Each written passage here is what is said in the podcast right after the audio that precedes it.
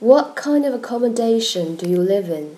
I live in a flat which is located in the downtown part of Changsha, and it's quite well decorated and well finished, and love this place very much.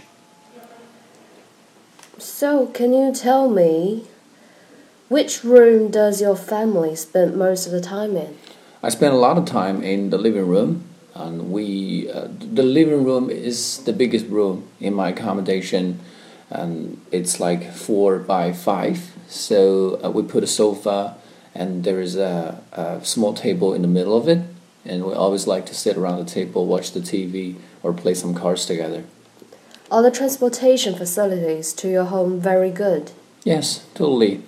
Um, there are two bus stations in uh, the vicinity of my accommodation, and recently the uh, subway system is also under construction, and they're supposed to be finished by the end of the, uh, the by the end of next month. So I'm gonna have a lot of uh, choices uh, to to to pick if I want to go out. Okay, so do you like flowers? Yeah. Why? Totally. Um, I think flowers are very beautiful for one thing, and for another, they are very fragrant. Gives uh, it can give you a kind of a peaceful state of mind. Okay, so are flowers important in your culture? In my culture, I would say it's quite important. As far as I know, there are a lot of flowers that have different meanings in China, such as uh, peony, for example. It means wealth and prosperity, and uh, jasmine stands for uh, fresh refreshment, and uh, sunflower means optimism, etc. In your country, do people ever give flowers as a gift? Yeah, totally. Um, for instance, when you visit someone in hospital or when you go to someone's wedding, it's always a very nice gesture to bring along a bouquet, and uh, other people will uh, appreciate that very much. Okay, so do you like to wear hats? Yeah, definitely. Um, when the when the sun shines very strong, or when I have to go out to a place uh, with a lot of uh, with a lot of uh, light, I would wear a hat to protect my uh, to to protect my eyes. What kinds of hats do you have? I, I actually I only have uh, caps. Um, when I traveled to several dest- to- tourist attractions, I bought some cowboy hats, but I actually never wore them. I only I only wear caps. Is wearing hats popular in your country? Yes, it enjoys great popularity. Whenever you walk in the street, you will see people, especially young people, wearing all kinds of hats, uh, walking in the street. Okay, so let's begin part two.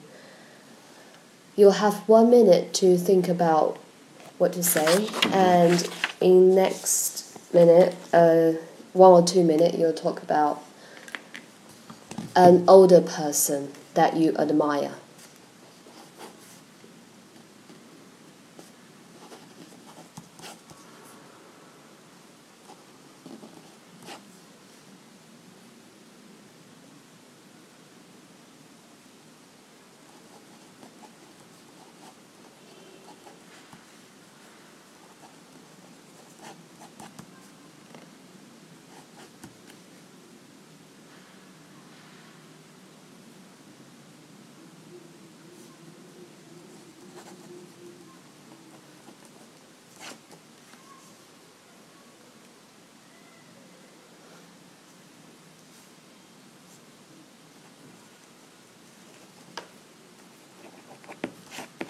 All right, can I begin? Yes, please. All right, when it comes to uh, someone older that I really admire, I would like to uh, give a description about my dad. Um, my dad is like um, one of the greatest heroes in my life. And as for when I knew him, apparently I knew him when I was since I was a little kid, since I was born actually. And um, and with regard to what kind of things we like to do together, there's actually a wide range of activities, including talking, walking, and playing chess.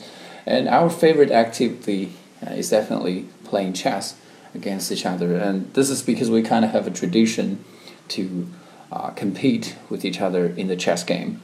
And when I was a little kid, my dad always uh, went easy on me, pretended that and he uh, would lose the game to me. But in fact, um, he was actually a very good chess player. I think he's a chess master. He won a couple of important chess competitions in my county. Um, I think that's quite uh, quite interesting. And as for the feelings that I have about him, I would say that he's a really admirable person.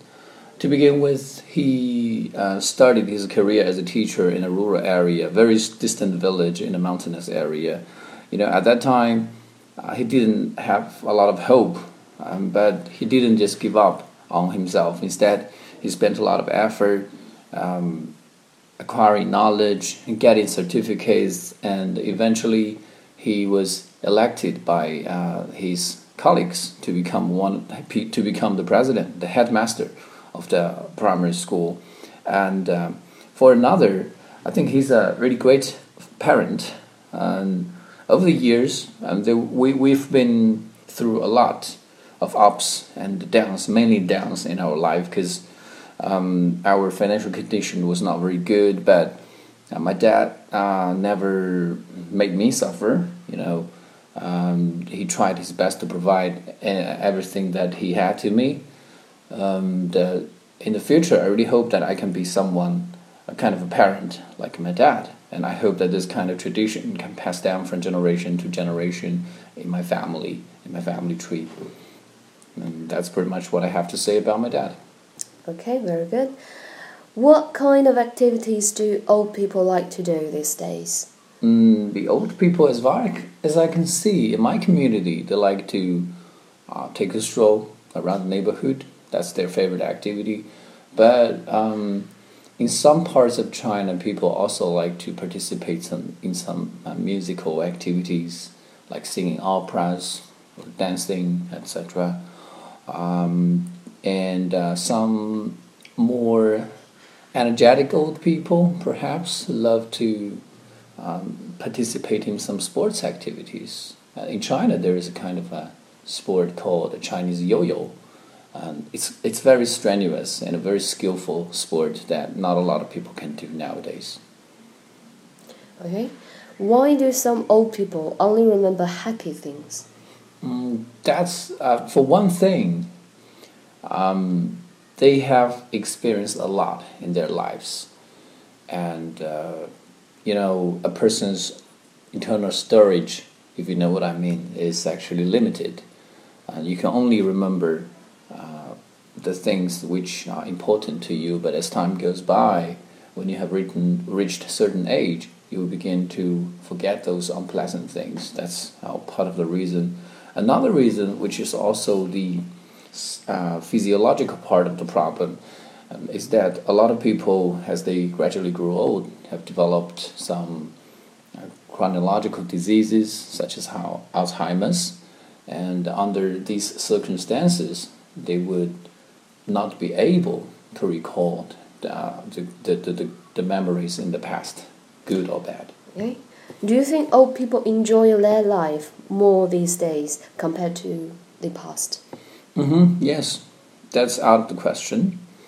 Nowadays, people, uh, the senior, senior citizens in our cities have um, much more places to go to. They can go to the park, they can visit the uh, schools for uh, old people, and the government is also building a lot of facilities for them to hang out and socialize.